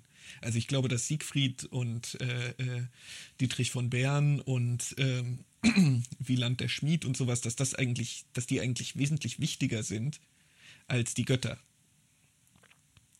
Ähm, also ihnen ist auch auf jeden Fall wesentlich mehr Aufmerksamkeit entgegengebracht worden. Ja, äh, das Nibelungenlied gibt es in äh, der, der, der, der, der, also es gibt eben das Nibelungenlied und die Wölsung-Saga, die, das, die dieselbe Geschichte erzählt und äh, die dockt vereinzelt dann eben auch an die Ditrex-Saga an, die, die es dann auch in Mittelhochdeutsch als die Dietrichs-Epik gibt und sowas. Ähm, das ist schon, das ist schon offenkundig, dass da, dass da eben irgendwie eine größere Wichtigkeit auf diese, auf diese äh, semi-historischen Figuren gelegt wurde ähm, gibt äh, tausend Sachen über Hildebrand und äh, Thidrek und Siegfried äh, und nicht so viel über Odin und Donner und äh, sowas. Ähm, aber der eigentliche Punkt, den ich sagen wollte, äh, lange Rede, kurzer Sinn, ähm, diese, diese germanische Götterkonzeption ist von meinem Gefühl her auch eine völlig andere, als sie bei den Griechen der Fall ist. Ähm, nimm so eine ganz klassische Geschichte von Thor. Ähm, ich weiß nicht, ob ich sie jetzt noch zusammenkriege, äh, aber äh, der da eben irgendwie in, in so eine Halle bei irgendjemandem kommt und äh, um zu beweisen, dass er tatsächlich hier äh, eben äh, würdig ist oder irgendwas, muss er ähm, aus einem Horn trinken und mit einer alten Frau äh, ringen. diese Geschichte. Äh, vielleicht schon mal gehört. Ja, ja. Äh, äh, und wo sich dann eben herausstellt, ne, dass, äh, dass, dass das, dass das äh, Horn quasi ans Meer gekoppelt ist und er quasi das Meer austrinken da versucht hat und die alte Frau eben das Alter war und dass kaum jemand eben so lange durchhält gegen das Alter äh, wie eben Thor beim Ring. Ähm, und das ist eben eine, eine wunderschöne Geschichte, weil es ähm, so ein bisschen, finde ich, dieses, dieses diese Konzeption von Göttern bei den Germanen stark illustriert. Ne? Äh, Thor ist keine Person. Thor ist, ähm, oder Donner ist ein Naturphänomen. Und zwar irgendwie so ein Naturphänomen, das in irgendeiner Form mit Kraft, mit Vitalität, mit, mit plötzlicher Energie und ich meine, das ist ja auch die Beobachtung. Ne? Wenn du so ein Gewitter beobachtest, dann, klingt, dann, dann fühlt sich das ja an wie so eine spontane Explosion von Energie. Ne? Da ist irgendwie die Energie am Überbersten und die wird jetzt spontan frei. Und das ist auch so diese Konzeption äh, äh, ähm, von, von, von, von, von, von diesem Donnergott, den es da gibt. Ne? Als irgendwie irgendwas, ähm, dessen Essenz eben dieses, dieses Ding ist, irgendwann explodiert die Energie. Ähm, und ich habe so ein bisschen das Gefühl, dass, dass, dass, dass, dass, dass, dass, dass diese ganze, dass das eigentlich der Wesensgehalt dieser Kultur gewesen ist. Dass es eben irgendwie solche, solche Aspekte des Lebens, das war auch das, was ich vorhin gemeint habe, dass die Götter uns irgendwas über die Natur verraten. Dass es eben umgedreht ist. Und ähm, in sowas wie, wie, wie, wie, wie Donner ist eben dieses Gefühl festgehalten, dass irgendwann, irgendwann muss die Energie auch mal raus. Irgendwann knallt es und die Energie muss auch mal raus. Und in sowas wie, ähm, wie, wie, wie, wie, wie, wie Wotan ist halt ähm, dieses, dieses, dieses, äh, ich weiß nicht, ob du mal Werner Herzog äh, äh, Sachen gelesen oder gesehen hast, ähm, was Werner Herzog die ekstatische Wahrheit nennt. Ähm, äh, Werner Herzog hat so eine ganze Theorie darum, äh, ähm, dass es eigentlich das äh, äh, Cinema Verité, dass das ganz großer Beschiss ist. Dass du nicht im Kino echte Wahrheit, echte Fakten darstellen kannst, ähm, sondern was du machen musst, damit du Wahrheit irgendwie äh, äh, zu fassen kriegst durch das Kino, ist, du musst irgendwas darstellen, was so eine ekstatische Wahrheit, was so nicht Fakten, nicht notwendigerweise faktengetreu ist, aber was so eine eigentliche Wahrheit darstellt. Und ich glaube, dass sowas, sowas ist auch ein Gedanke, der äh, oder so ein, so ein, so ein, so ein, so ein, Phänomen, das, das der Konzeption von äh, Odin in diesen alten Geschichten äh, zugrunde liegt. Odin ist der, also ich meine, das ist, das ist ja das Merkwürdige, ne? Da sind, bei Odin sind ja zwei Aspekte kombiniert, die du normalerweise nicht kombinieren würdest. Das ist Wut, also ich meine, der Name Wotan ist äh, buchstäblich der Wütende. Da ist was von Ekstase, von Wut, von Rage mit drin. Und auf der anderen Seite eben dieses, ähm, dass, er, dass er sieht, dass er eben Hugin und Munin hat, äh, die eben für ihn die Welt erkunden und ihm alles verraten, was eben Gedanke und Erinnerung sind. Äh, dass er eben äh, äh, äh selbst immer als der Weise dargestellt wird äh, und so, dass, dass seine, seine, seine Kerndomäne irgendwie Wissen und Verstehen und sowas ist. Und das ist, das ist ja eine merkwürdige Kombination eigentlich, dass du, dass du auf der einen Seite dieses Wütende hast, dieses Ekstatische, und auf der anderen Seite dieses äh, Weisheit und äh, Verständnis der Welt. Und ich glaube, das sind eben so diese, diese, diese, diese Phänomene, die die Eulengermanen irgendwie versucht haben festzuhalten und eben in diese Geschichten reinzupacken. Und ich habe das Gefühl, wenn du, wenn du mit so einer, mit so einer Herangehensweise an diese alten Geschichten dran gehst, ähm, machen die Geschichten auch mehr Sinn. Aber die, die germanischen Götter sind ganz klar keine Personen im Sinne, wie die griechischen Götter Personen sind.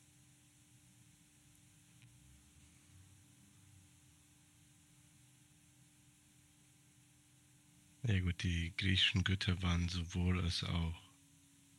Nein, nein, klar, aber ich, meint, ich meinte damit, ne, die griechischen Göttern haben, Götter haben Handlungslogiken. Sie treten als äh, Personen, als Individuen auf. Und sie sind Personifizierungen ganz klar von äh, Dingen. Das sind, das sind die germanischen Götter zwar quasi auch, aber, aber eben in einem gefühlt anderen Sinne. Verstehst du, was ich meine? Ich glaube schon. Ja. Und das, ja. das, das, das, das glaube ich, äh, aber ich verstehe auch, warum, du das als barbarisch. Das ist, ähm, die, die, die Germanen hatten kein zivilisiertes äh, soziales Miteinander. Das ist nicht die Religion einer Hochkultur. Ja, weißt du was? Ich meine, das ist, äh, ja, ja, das würde es wahrscheinlich erklären, weil ich kann ja, ich kann ja, äh, ich kann das nachvollziehen, dass mir zum Beispiel ein bestimmt, bestimmtes Wissen, Hintergrundwissen gefehlt hat um diese Mythen so zu verstehen, wie sie verstanden werden sollen oder so, wie du das dargestellt hast. Und dann ergibt das mehr Sinn. Ah, aber was ist, wenn ich mich hinsetze und das lese nun ohne dieses Wissen? Dieser Text weckt ja äh, trotzdem ja Gefühle bei mir und bewegt mich dazu, darüber nachzudenken und meine eigene Interpretation dann da zu entwickeln unabhängig von diesem Hintergrundwissen. Das ist das, was immer bei Texten so ist. Ein Text spricht für sich. Äh, es gibt keine Notwendigkeit, dir eigentlich noch andere Texte zu holen, um ihn zu verstehen. Kannst du machen, musst du aber quasi nicht. Er gibt sich nicht raus. Du kannst ja einfach nur den Text lesen, wie er so ist Der Text wird dann irgendwie auf dich wirken. Und das, was ich gelesen habe, wirkte halt so stark auf mich. Ne? Und äh, ich kann mir halt irgendwie vorstellen, dass das dann halt äh, bei Menschen halt so wirkt, die dieses Wissen nicht haben. Ne? Aber da werden dann die Götter halt irgendwie so präsentiert, irgendwie anders, als sie anscheinend verstanden werden sollen. Aber wie gesagt, ohne dieses Wissen kann ich ja nicht wissen, wie ich sie verstehen soll. Ich kann sie ja nur so verstehen, wie ich das tue, wie der Text auf mich wirkt.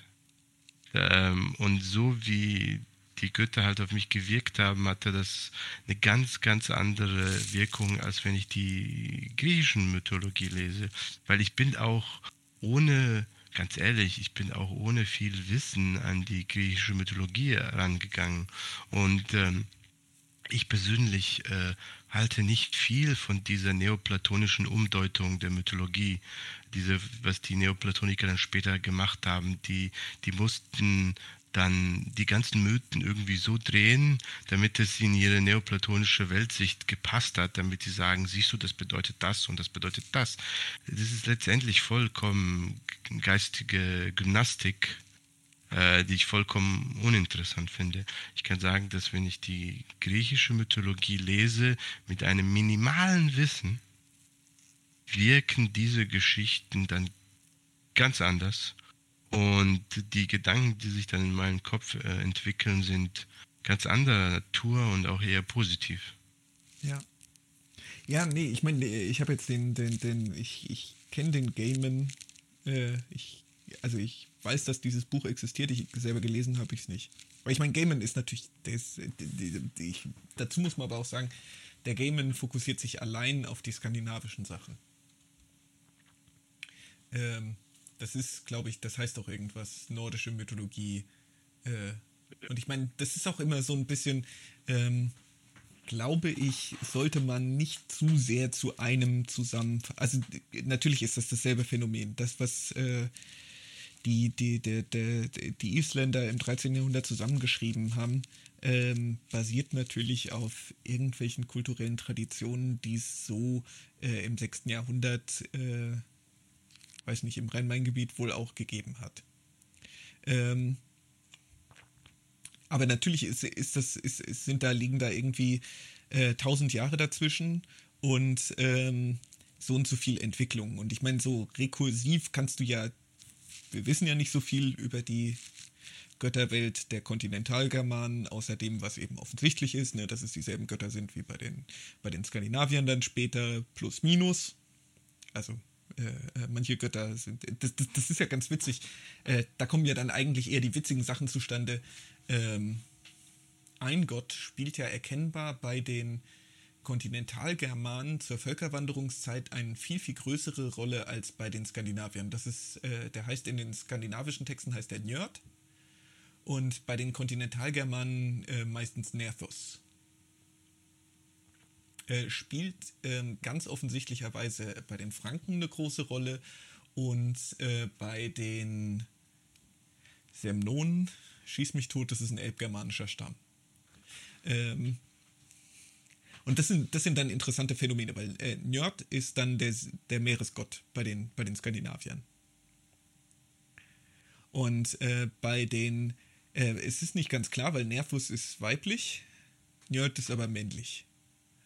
Ähm, ob das tatsächlich derselbe Gott ist oder ob es ein Geschwisterpaar ist oder so irgendwas. Ähm, aber es ist eben ganz interessant, ne, dass, dass, dass, dass dieses, diese Göttervorstellung, die dann bei den Skandinaviern der Meeresgott ist, bei den Franken zum Beispiel eine Rolle spielt. Äh, die ja jetzt kein, überwiegend keine äh, Meeresanrainer sind, sondern die Rheingermanen sind. Äh, aber da ist es wahrscheinlich der Zusammenhang dann mit dem Rhein, äh, der dann irgendwie Wassergottheit und sowas, äh, dass das eben irgendwie als zentrale Gottheit äh, interpretiert wird. Ähm, nee, bei den Angeln spielt Nerthus auch so eine große Rolle. Nicht bei den Semnonen, bei den Angeln. Äh, ähm, was ganz interessant ist, die, da, da gibt es so eine Geschichte von einem, äh, dass Nerthus auf einem Wagen durch die Gegend gefahren wurde, der von Ochsen gezogen wird und der angeblich dann eben bei den Angeln in einem Hain, äh, in einem See bei einem Hain äh, untergebracht ist. Und äh, da, da, da gibt es mehrere Kandidaten, welcher See, äh, bei, welchem, bei welchem Waldstück das eben da in Ostschleswig-Holstein sein könnte. Ähm, äh, und die interessante, das interessante Phänomen dabei ist eben, äh, wird von zwei Ochsen gezogen, weil die Begeisterung für alte Klassik, die römischen Kaiser sind auf Ochsenkarren durch die Gegend gezogen. Das heißt, irgendwie wurde äh, Nertus mit äh, römischen Kaisern äh, in Verbindung gebracht. Äh, aber Bottomline ist, ähm, Gaiman äh, äh, orientiert sich halt stark an dieser nordischen Mythologie.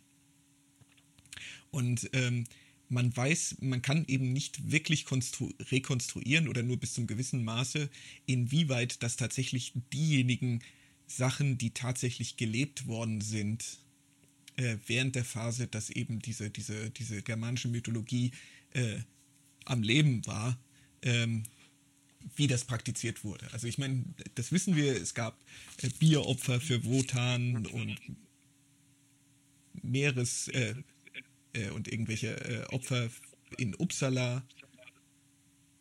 Irgendwie hast du, ich höre ein Echo von mir bei dir. Wie geht das? Hast du Kopfhörer an oder?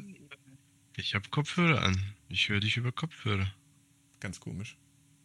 Jetzt ist es auch wieder oh. weg. Nee, jetzt war es wieder da. Egal. Also. Oh, mein Gott. Nicht, dass es jetzt nicht funktioniert und wir alles rausschneiden müssen. Nö, das hat jetzt angefangen. Das ist jetzt okay. erst. Irgendwas hast du verstellt. Ich habe gar nichts gemacht. Natürlich warst du das. Ähm. Ich bin auch so ein bisschen aus meinem Faden jetzt raus. Das Echo hat dich ausgeworfen. Das Echo. Das ist aber auch ganz gut. Ich merke, ich erwische mich schon wieder dabei, dass ich die ganze Zeit am Labern bin. Du bist doch so freundlich, immer so nett zuzuhören, während ich mir, äh, während ich herummonologisiere. Das muss jetzt sein. Ich habe ja am Anfang äh, ja angekündigt, dass ich krank bin. Das ist gut. Und mich etwas zurückhalte. Deswegen habe ich dich jetzt äh, erzählen lassen. Deswegen, deswegen stellst du mir auch immer, äh, schmeißt du mir immer irgendwelche, irgendwelche Sachen hin oder so, wo du sowieso weißt, ah ja, da wird der Depp jetzt äh, äh, Viertelstunde Monolog drüber halten. Äh, ja, also, kann, ich, kann äh, ich ruhig äh, in, entspannt mich zurücklehnen, äh, an den kretischen Strand denken. Ne, aber das ist ja auch, ich würde jetzt eigentlich vorschlagen, dass wir ähm, die Folge jetzt hier beenden, ne? Ja, hatten wir ja. Wir, wir haben so angefangen. Ja, ich finde, dass wir haben jetzt über echt viele interessante Sachen äh, gesprochen. Ja. Und äh, der Zuschauer hat ja jetzt sehr viel gehört und äh, kann das dann alles selber nachforschen und auf Wikipedia nachlesen. Und dann kann er später in den Kommentaren äh, schreiben, was alles nicht äh, der Wahrheit entspricht. Ja, gerne. Ähm, Gibt es da so Kommentarfunktionen? Äh, nein. nee. auch, wenn es, auch wenn es die gäbe, die, das werden wir nicht aktivieren. Och. Ich meine, das Problem bei solchen Kommentaren ist auch immer, äh, diejenigen, die einen tatsächlich faktisch korrigieren können, die schreiben keine Kommentare. Die denken sich, äh, ach, halt die Fresse sondern die, die einen Kommentar schreiben, sind die Klugscheißer. Und ich meine, ich spreche aus eigener Erfahrung, weil ich so ein Klugscheißer bin. Ähm, die, die haben ein Halbwissen von irgendwas, stellen fest, dass wir bei irgendwas Halbwissen haben und dann äh, schmeißen sie ihr Halbwissen an unser Halbwissen dran. Ja, aber gut, äh, deine Kommentare können ja von mir aus äh, ganz interessant sein. Aber ich äh, frage mich immer wieder, warum ich Kommentare lese. Äh, das ist furchtbar. Echt? Ich finde, ich finde Vox Populi immer total spannend. Ich will, ich will, ich will genau wissen, wie tickt der deutsche Michel? Der deutsche Michel, ein sehr schönes Lied von Söhne Mannheim. Äh, kann ich nur empfehlen. obwohl das ja jetzt nicht politisch korrekt ist. Nee, ich würde sagen, auch hier wird nichts von Söhne Mannheims. Erstens wegen, wegen äh, Reichsbürgerkram äh, und zweitens mal aus Prinzip wird hier nichts, was äh, Mannheim betrifft, positiv äh, behandelt. Zu meinem Aber Lokalpatriotismus oder meinem Lokalnationalismus gehört eine sehr starke Able Ablehnung Mannheims. Nein, nein. Ein Gefühl zu Kunst. Das Lied ist sehr, sehr schön. Ach. Ich lasse mir das nicht wegnehmen. ähm, gut, dann ähm, kann, gut, gut, dann äh, werden wir das jetzt hier beenden und dann in der äh, nächsten Folge reden wir dann über das äh, postserbische Europa. Ja, genau. Und äh, wenn du willst, kannst du jetzt noch irgendwas, ähm, du hast die Schlussworte, wenn du möchtest. Nee, ich wollte eigentlich jetzt nur kurz darauf äh, einhaken. Wir gehen explizit die Vor- und Nachteile äh, eines serbienfreien Europas durch. Das, ich fange schon an, jetzt die Liste zu erstellen und dann vergleichen wir es dann in der nächsten Folge. Äh, müsste das, äh, müssen wir das äh, irgendwie, irgendwie ausgeglichen oder sowas? Dass wir genauso viele Pros wie Kontras haben oder sowas? Das ist ja unmöglich. Die, äh, die Pros für ein serbisch-freies Europa sind ja so äh, klar und deutlich auf der Hand. Was willst du da kontra? Das ja, geht ja gar nicht. Ja, also ich meine, das wird, wird, wird kurz, ja. Ja, deswegen halt. Nur bitte nicht ausgewogen. Einfach ehrlich die Punkte nennen. Ehrlich, ungefiltert, politisch inkorrekt. Genau. Das haben ja die, die, die Zuschauer sehen ja jetzt, äh, früher oder später landet man bei Hitler und alle Wege führen nach Hitler. Oder nach Belgrad. Genau. Gucken wir mal, wie wir das äh, dann das nächste Mal schaffen. Sehr gut. Gut. Dann äh, wünsche ich äh, alles Gute da bei euch in Hessen.